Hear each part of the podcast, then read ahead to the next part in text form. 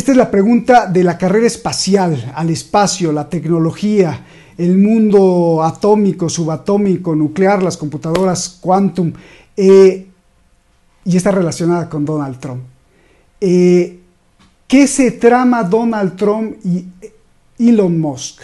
O más bien, ¿qué trama Elon Musk? Porque ahora parece ser que el miedo del Congreso de Estados Unidos no solo es Donald Trump, sino también es Elon Musk que compra Twitter, le regresa la voz a Trump y resulta ser que Elon Musk sea obediente a alguien o sea por sí mismo, está siendo demasiado contestatario para las estructuras y estos hilos de poder que dices que han sido cortados o que quiso cortarlos Donald Trump, pues resulta ser que aparece otra figura que es Elon Musk, que también viene a cuestionar y a ser contestatario. La pregunta es, ¿qué se traman entre Elon Musk y Donald Trump y cuál es el miedo total que le tienen estas esferas que nos tenían dominados?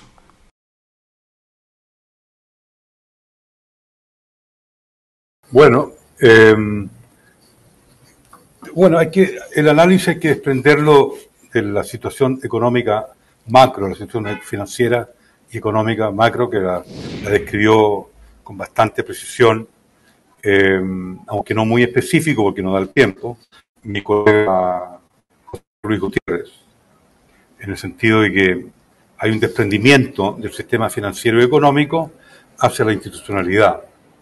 Y la institucionalidad es la política, el tema del poder. El dinero y lo financiero también es el tema del poder, pero también eso tiene un resultado, tiene una, una vertiente que todo se maneja a través de instituciones. Lo que hoy día está en crisis es el Estado liberal, en su conjunto institucional. Y eso no se quiere admitir. El Estado liberal ha llegado a un nivel que superó la línea roja de estabilidad, de coherencia y de funcionamiento. Es decir, los países se siguen sosteniendo con ciertas regulaciones de impuestos, de, cumplimiento de ciertas reglas, cumplimiento de ciertas obligaciones. Digamos, no es el caos total hoy día.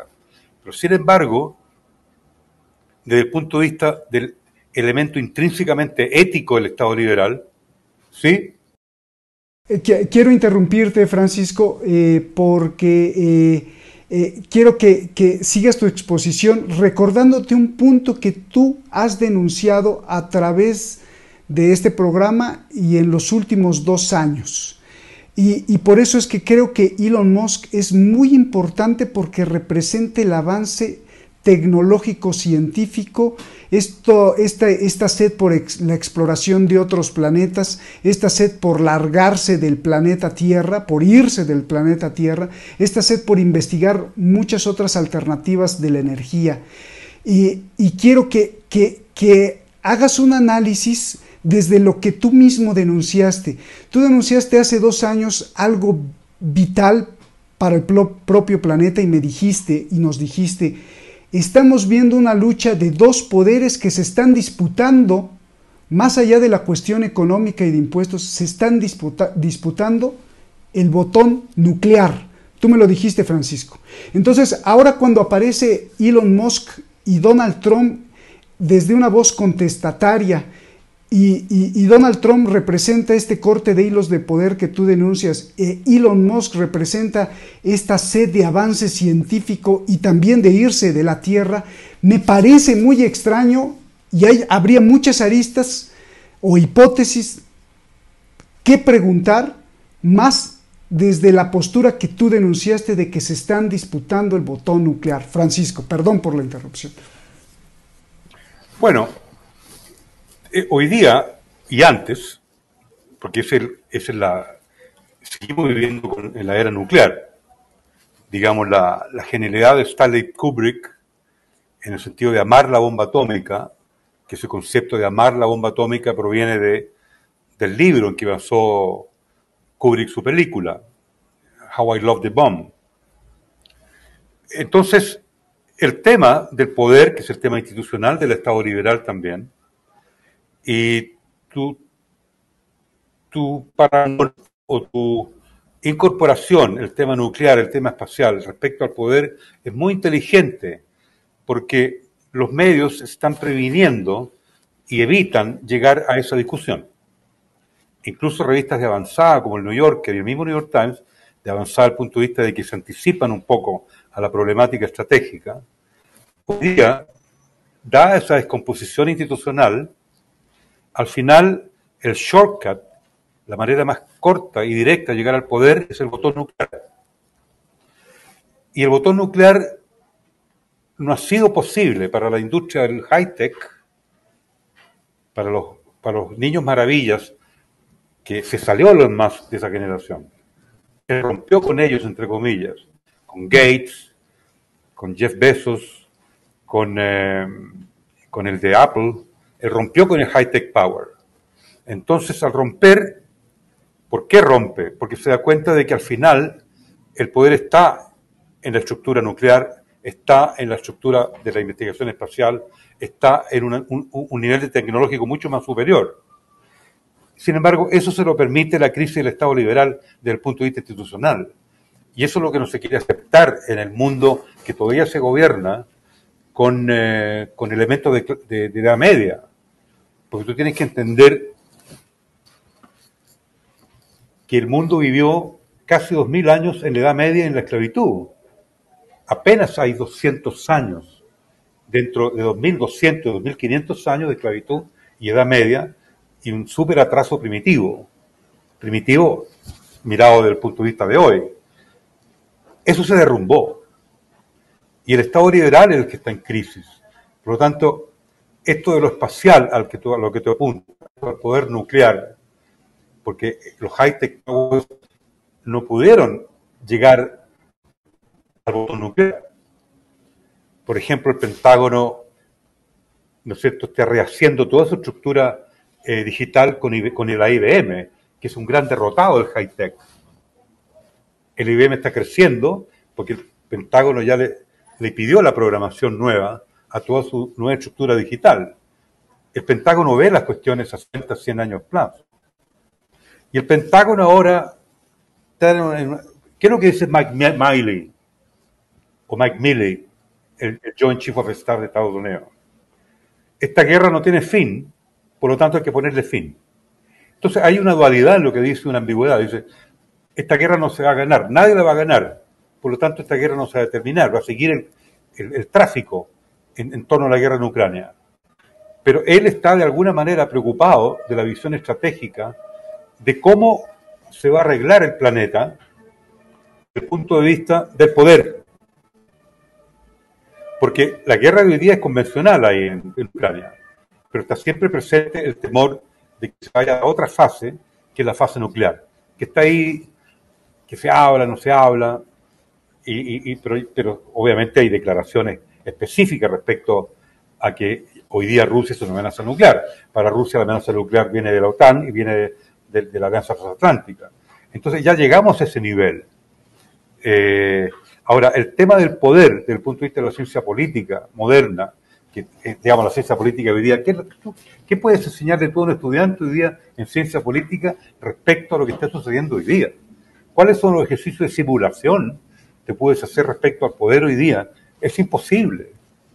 A mí me han ofrecido clases de ciencia política. Yo no puedo clases de ciencia política porque ciencia política está ¿Qué vas a enseñar? Claro, puedo enseñar los clásicos, puedo enseñar a Morgenthau, puedo enseñar a, qué sé yo, a Waltz, eh, Aristóteles, Platón, a todos los filósofos políticos del pasado.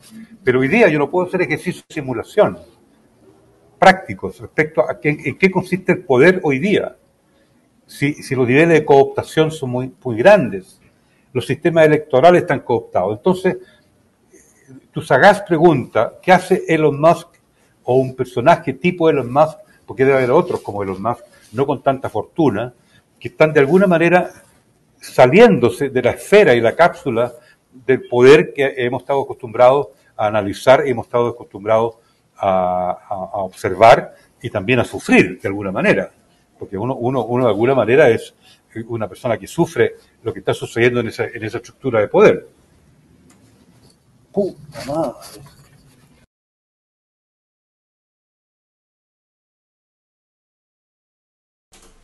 Creo que llegaron por ti, ya te llevaron o te arrestaron.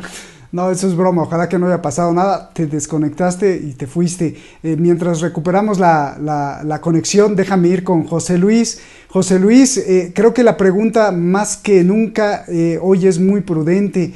¿Qué hace un contestatario como Elon Musk con la familia Trump, con Jared Kushner en Qatar?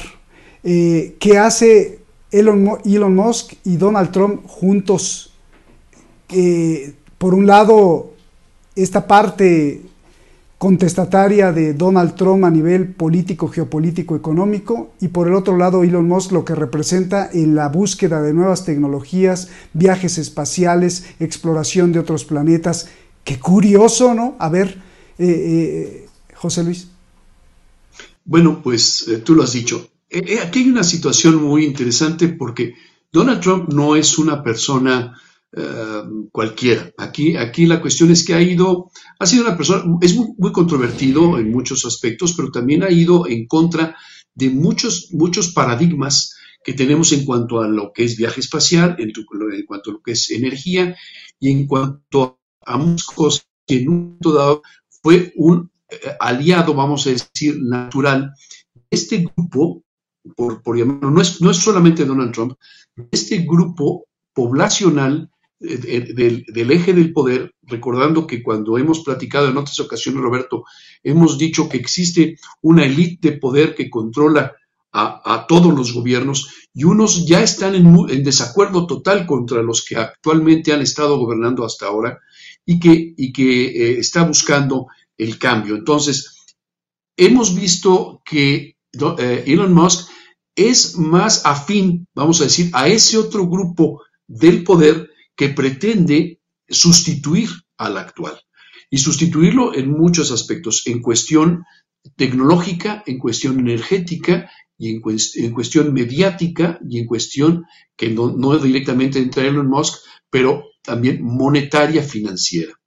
En los tres primeros aspectos, en lo tecnológico, en lo energético y en lo mediático, Elon Musk junto con otros que no son tan visibles, que no han recibido tanto los reflectores de los medios de comunicación, están influyendo en el cambio del mundo. Lo que estamos viviendo ahora, y esto no, hay que perder la perspectiva, no estamos viendo eh, casos aislados de que a Trump lo, inculpan y que eh, eh, hay un golpe de Estado en, Perú o que hay una elección cuestionada en Brasil o que eso no son eventos separados. Si tenemos la visión global, podemos encontrar el hilo conductor, que es la lucha entre ambos poderes que hoy se están disputando el control del mundo. Entonces, Elon Musk es la persona ideal para dar la cara de este nuevo grupo, representando a muchos otros. No es él solo. Es más, la tecnología que tenemos actualmente, podemos ver a Elon Musk prácticamente estar teniendo su don de ubicuidad casi, casi eh, completamente, porque te lo encuentras en el, en el Mundial de Fútbol, eh, hablando con, personas de muy alto nivel allá por Qatar, pero, en pocos días te lo encuentras del otro lado y tan fresco como una lechuga, como si no hubiera viajado. Pero también hay que entender, y yo quiero poner aquí también como suposición, de que muchas de las cosas que vemos en nuestro mundo están siendo o pudieran estar siendo, para seguir con la suposición, pudieran estar siendo alteradas con medios tecnológicos de alto nivel. Y, eh, tomando como en cuenta que pudiera existir eh, algo que algunos dan como hecho de que exista la, la, la composición de imágenes por computadora, CGI, conocido en inglés, la generación de imágenes por computadora, que te permiten transmitir eh, eventos con eh, una realidad virtual. Aquí no sabemos hasta qué punto todo esto que ah, se está construyendo es para ir aterrizando eh, eh, nuestra, nuestra mente hacia un cambio. Y hay que entender que nuestra mente, por estar, haber sido diseñada o, condicionada a, a, entender las noticias de una manera, pues no puedes tener un cambio brutal de un día para otro. Entonces, pues existen tecnologías que nos permiten estar viendo a personajes y de alguna manera hemos, em, se, ha, nombrado o se ha señalado un personaje clave al cual seguimos mental y visualmente, pero que en realidad está representado eh, por otras personas está, o está representando muchas otras cosas. Con esto quiero decir que el, el, el personaje, el personaje Elon Musk es un, un personaje creado.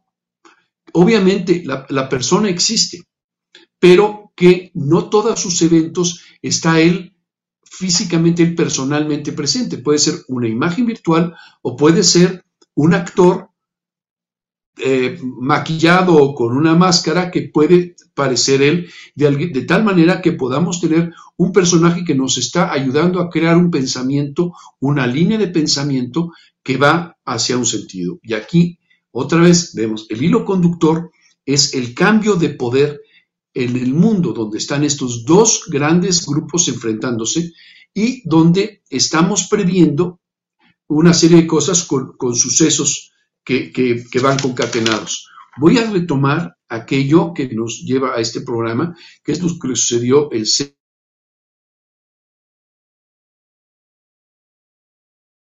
se, le, se pide su, su juicio, él en ese momento cuando entra a pedir a la población su retiro, que se vaya a su casa, en ese momento, en el, en el, uh, el 6 de enero de 2021, pide a la gente que se vaya a su casa y esto responde a lo que dice precisamente la ley de insurrección. El presidente, antes de ordenar de salir al, al, a la calle, debe convocar a los insurgentes, a los insurrectos, a las personas que en un momento dado están en la calle a que regrese a sus casas. Lo hizo el 6 de enero.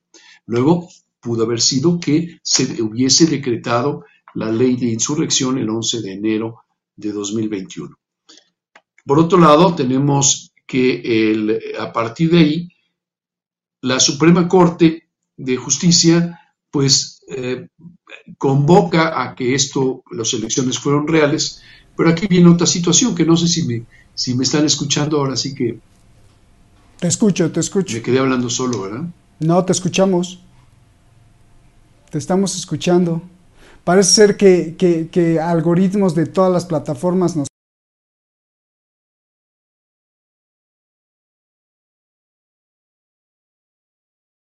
Hola, hola.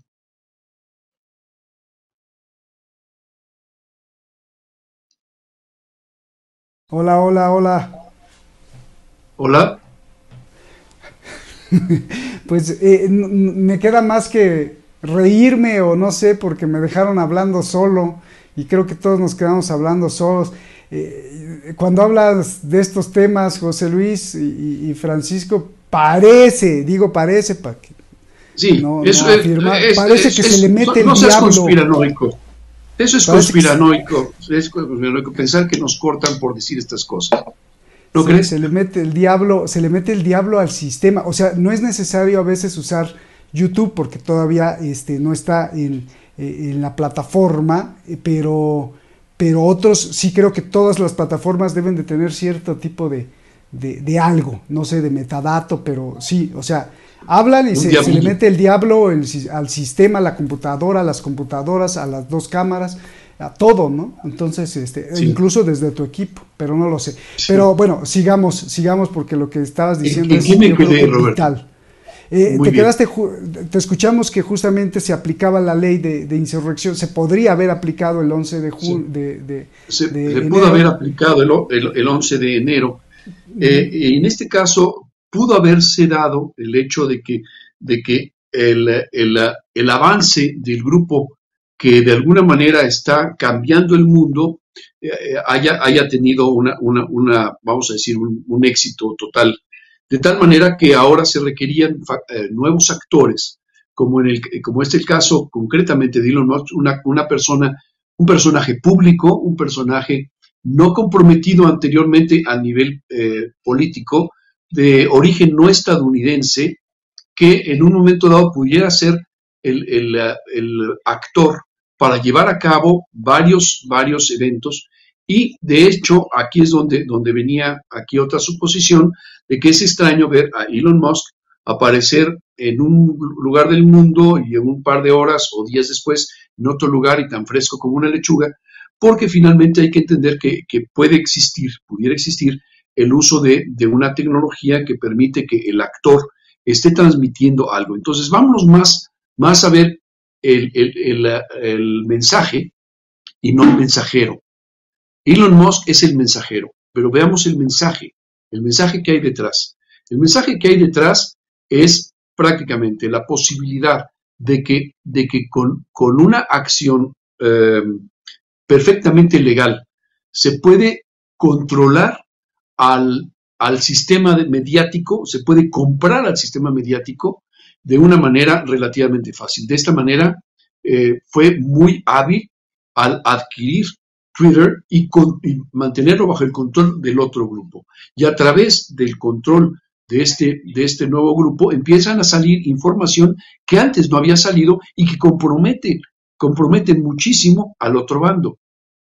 Tanto que inclusive eh, el, presidente Trump sale el 15 de, de diciembre pasado a mencionar precisamente que qué bueno que se sacó a la luz pública todo esto y él empieza a hacer un discurso muy interesante que llama a todos la atención el 15 de diciembre, diciendo, cuando yo sea presidente, voy a actuar tal, tal tal cosa, es, diseñando específicamente una política de liberación de los medios de comunicación.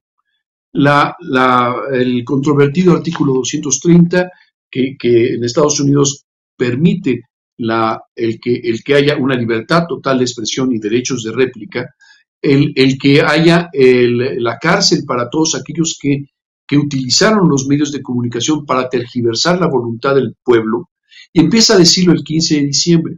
Entonces, obviamente, esto pues eh, pone en, total eh, situación de terror a aquellos que han estado provocando esto, y entonces la reacción es, ahora sí, te, te inculpo con todo lo que tengo aunque no sea cierto, pero ocupo todos los medios de comunicación para indicar que Donald Trump es el gran culpable, es el gran tirano, es el que está provocando todo esto en el mundo. Y entonces, pues es, lo que estamos viendo es eso, ¿no? De que estamos viviendo una, una, una eh, situación de, generación de un discurso, por un lado, que trata de liberarse del, grupo de control y por el otro, el mismo grupo de control aterrado, queriendo mantener hasta con las uñas y los dientes todo lo que le queda de, poder, que ya es poco, porque finalmente cuando empezamos a ver el avance del BRICS, estamos viendo que efectivamente el tema, el tema central es el control del dinero. Y no nada más eso, sino que el 24 de noviembre, el 24 de noviembre, Día de Acción de Gracias en los Estados Unidos, se reúnen varios líderes del mundo que no ha sido reportado por los medios de comunicación, donde refrendan su acuerdo de poner en marcha algo que hemos mencionado aquí y que nadie más menciona, que se llama GESARA, G-E-S-A-R-A, el Acuerdo Global de Reconstrucción y Seguridad Económica. Entonces, esto pone eh, ahora sí que en plan de fuga a todos aquellos que han estado provocando esto, si además en esas mismas fechas, alrededor de esas fechas, sale, sale a la luz pública que existe un caso en la Suprema Corte de Justicia en los Estados Unidos, promovido por el despacho de los abogados Bronson, hermanos Bronson de Utah, donde, donde están eh, diciendo una cosa muy interesante, mucho, muy interesante, que, que, casualmente eh, se acuerda que se dará una respuesta pública, una, una, eh, lo que es la resolución final de la Suprema Corte el 6 de enero de 2023. Y se refiere a esto. Los, los hermanos Bronson, los abogados, no cuestionan si hubo fraude o no en las elecciones, sino muy, muy, muy eh, puntualmente dicen, si el Congreso de los Estados Unidos eh, denunció que pudo haber fraude en la elección del año 2020, ¿por qué no lo investigaron? Luego, la, denuncia es contra aquellos que debieron haber investigado, debieron haber entrado hasta el fondo del, asunto y no lo hicieron. ¿Y en quiénes recae la responsabilidad? En el presidente Biden, en la vicepresidente, en la Suprema Corte y en varios miembros del Congreso. Por lo tanto, ellos están sometidos a ser inculpados por no solamente haber provocado una, eh, no, haber provocado el fraude, sino no haber investigado el fraude, lo cual los hace cómplices de, de reunido con otras, otras eh, interesantes eh, órdenes ejecutivas dictadas por Donald Trump en el año de, de, de 2021, antes, poquito antes de salir, respecto a la amenaza que representan las aplicaciones y software desarrollado por empresas chinas. ¿Por qué lo hizo? Porque finalmente lo que se encuentra en, las, en, los fraudes electorales es la intervención de una empresa extranjera en el manejo de la información electoral.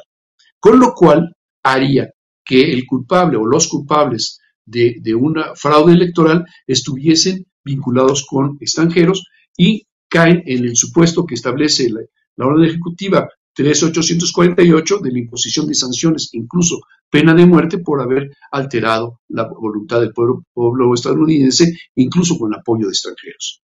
Si empezamos a amarrar todo esto, estamos viendo un terror total en, los medios, de, información y empezamos a ver una, danza, una, una, serie de acciones, como fue la reciente visita de, del nefasto Zelensky a Estados Unidos, con la presencia de una Nancy Pelosi que aparece ahí quitada de la pena cuando semanas hace semanas se le vio siendo arrestada en los medios de comunicación y llevada a un lugar no dicho. Entonces, puede ser esto CGI o, composición electrónica de, información o puede ser un doble ya te deja pensando muchas cosas.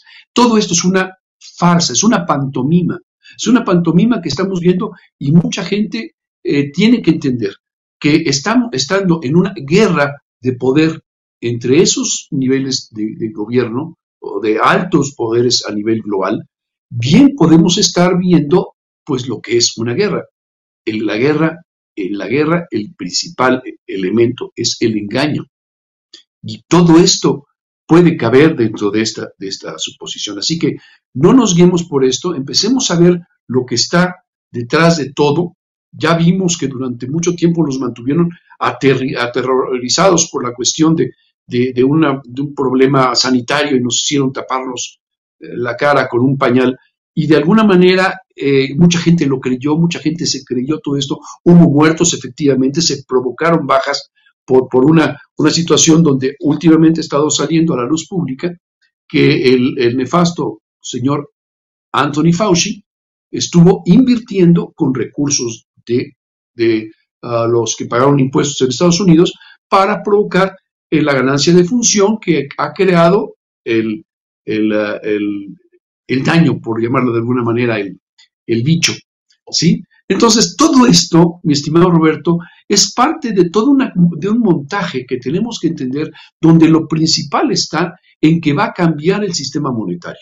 ¿Y qué es lo que tenemos enfrente? Y esto lo va a demostrar únicamente los hechos. En el momento en que estamos viviendo que el próximo mes de enero los bancos a nivel internacional tienen que acogerse a los, al nuevo lineamiento de Basilea 4, que esto es que deben tener eh, respaldo sus monedas en oro, no otra cosa. Entonces, ¿qué es lo mismo que ha venido haciendo el BRICS? Estamos viendo el cambio del mundo. Estamos viendo que próximamente entrará una derrama económica en nuestro mundo con recursos ya no de dólares, sino de nuevos sistemas monetarios respaldados en oro y de acuerdo con una ley, un acuerdo internacional que se llama Acuerdo Global de Reconstrucción Económica y Seguridad. Así que con esto quiero dejar sobre, sobre esta mesa con, con todo tu, permiso con, los, los uh, nuestro auditorio, que analicemos lo que realmente está detrás. Es una lucha enorme de poder y no solamente es que sea nefasto Donald Trump y no es una sola persona eh, Elon, eh, Elon, Musk. Existen muchos actores, existe mucho, mucha, mucho engaño, existe tecnología que permite suplantar personalidades, existen elementos de atemorizar a través de la cuestión sanitaria o a través de la cuestión económica a la gran mayoría de la población y distraer. y distraer brutalmente a través de los deportes, a través de, la, de los medios de comunicación y crear a través de los medios de comunicación y los, los, los principales actores, actrices, cantantes, con escenarios muy vistosos, el transformar con luces y con, con información transmitida a través de, de estos medios que alteran el, el, nuestra mente, crear ilusiones, crear una, un, un discurso que nos provoca ver únicamente lo que ellos quieren que veamos. Y a ellos me refiero a los que han mantenido el poder y que están siendo cuestionados y puestos contra el rincón en estos, en estos tiempos. Así que pues, eh, hay mucho de qué hablar, Roberto, pero lo dejo ahí. Claro que sí, pues te agradecemos mucho, José Luis. Gracias por esta cátedra, por siempre son masterclass. Te agradezco y además nos fascina que, que tú con pelos y señales, o sea, hasta nos das el número exacto de, de las, eh, eh, de las declaraciones o de, de, las leyes, de, los comunicados, de, lo que pasa en el Congreso y eso pues eso te lo agradecemos muchísimo y, y, gracias, gracias siempre por, por, por estar aquí. Eh, ya está Francisco ahí pues regresamos contigo para cerrar el, programa. Yo le decía a, José Luis Francisco que, cuando hablan ustedes parece que se le mete el diablo a, las cámaras y a todo. Este, es una suposición y una especulación, pero sí está muy raro y a ti creo que se te acabó la batería o, no, no, sé qué pasó. Y, yo me quedé hablando solo, tú te quedaste hablando solo, José Luis se quedó hablando solo, todos nos quedamos hablando solo. Pues este, nos vamos y pues tu, conclusión, eh, eh, Francisco, por favor, que es muy importante escucharla. Yo no sé si es conclusión, pero mientras se produjo esta desconexión, eh, quería regresar a tu pregunta fundamental que no terminé de responderla respecto a lo nuclear, espacial y al poder. Que esa sería la variable. Lo nuclear como una herramienta de poder fundamental, es, la, herramienta límite. Es esa, no, hay otra, no, no, no se ha inventado otra. La pandemia es un ratoncito al lado de lo nuclear.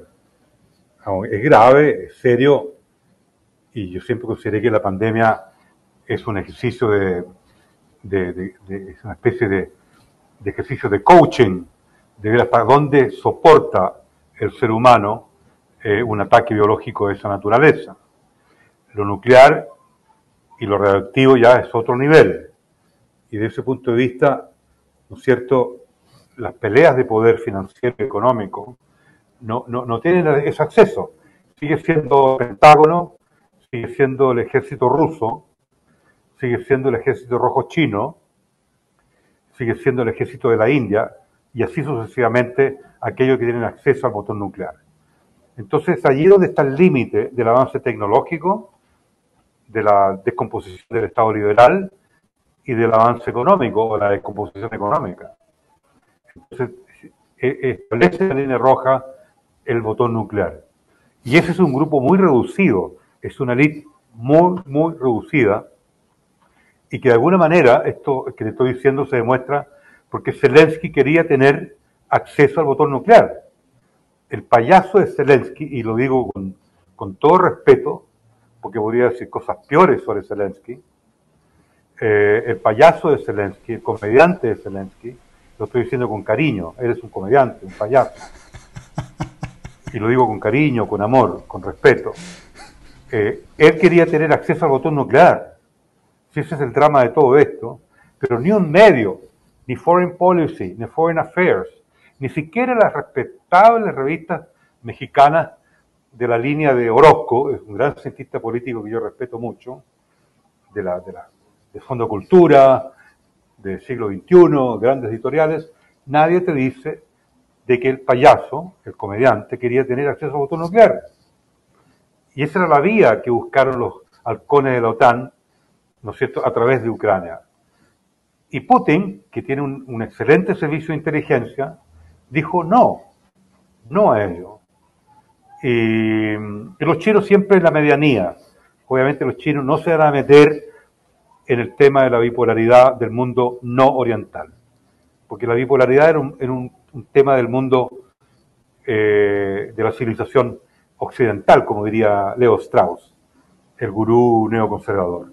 Concluyendo eh, tu pregunta de lo espacial, claramente Elon Musk va hacia, esa zona.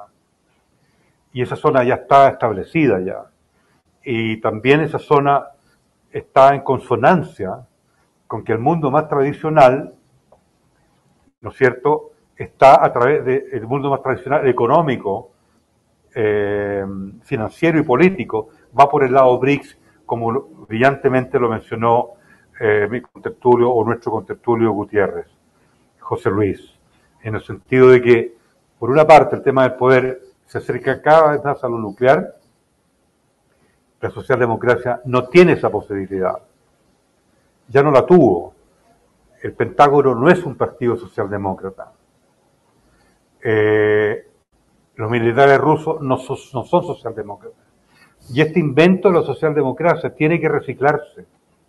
Porque si ellos quieren ser intermediarios, sean intermediarios con inteligencia en primer lugar, y sean intermediarios con realismo de poder.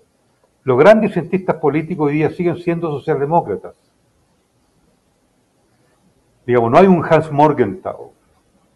Y el otro que podría ser que es eh, Mersheimer, que es un, tipo extraordinariamente culto, eh, John Mersheimer, Mersheimer, que trabaja con Stephen Waltz, digamos, se salieron del circuito porque el poder está en esa trenza de poder que Trump quería desarmar.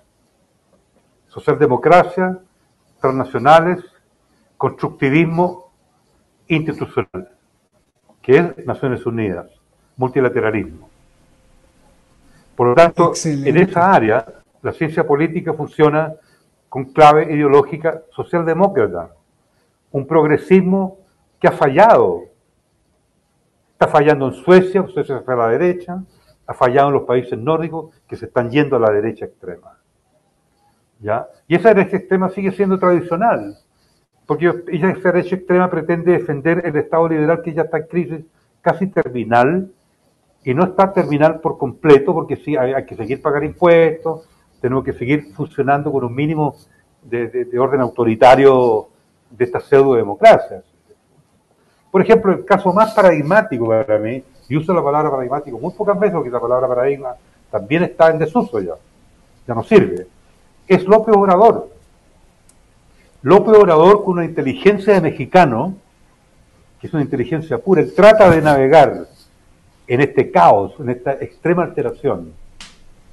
Y, México atravesado por todas las vetas, por, por todas las capas tectónicas del Estado liberal. ¿No es cierto? Desde Madero hasta hasta López Obrador, pasando por Villa, Carranza, Zapata, eh, qué sé yo. Usted sabe mejor que yo la historia mexicana. México es una muy buena placa tectónica, la otra es la India, que ahora está en la extrema derecha con Modi, pero una extrema derecha que se junta con BRICS. Ahora estoy viendo aquí en tu panel de televisión, 31% tiene una opinión favorable, muy alto. ¿eh? porque con un 31% puedes hacer una verdadera insurrección. Bueno, dicho eso, termino y quiero agradecer eh, a tu programa que me den esta oportunidad. Eh, mi, conclusión es que tus preguntas son la conclusión. Esta pregunta que yo no alcancé a terminar de redondear bien en forma inteligente, ¿por qué el espacio? ¿Por qué lo nuclear? que se ve como intangible. Sin embargo, tiene una profunda materialidad y al mismo tiempo una profunda subjetividad. Porque lo que estamos viendo y sucediendo aquí abajo, en la Tierra, ya no da más. Porque el estado de extrema alteración es realmente incontrolable y no tenemos conciencia de su dimensión. Para mí el concepto es la extrema alteración y que es negativa. También hay una extrema alteración o un nivel de alteración que es positiva, tu programa es una alteración, pero positiva. Gracias, Francisco. La, opinión de José Luis Gutiérrez es una alteración, pero positiva. Pero yo estoy navegando en esas áreas de la extrema alteración. lo que hizo Martínez, el arquero de Argentina, es una extrema alteración. Es un insulto a la humanidad. Realmente. Y lo de Ustedes se ríen, pero es verdad. No, no. Y nadie le dijo nada. Y el tipo Eh, siguió eh, con eh. su premio. Es, es algo, es, es inaudito. Es inaudito.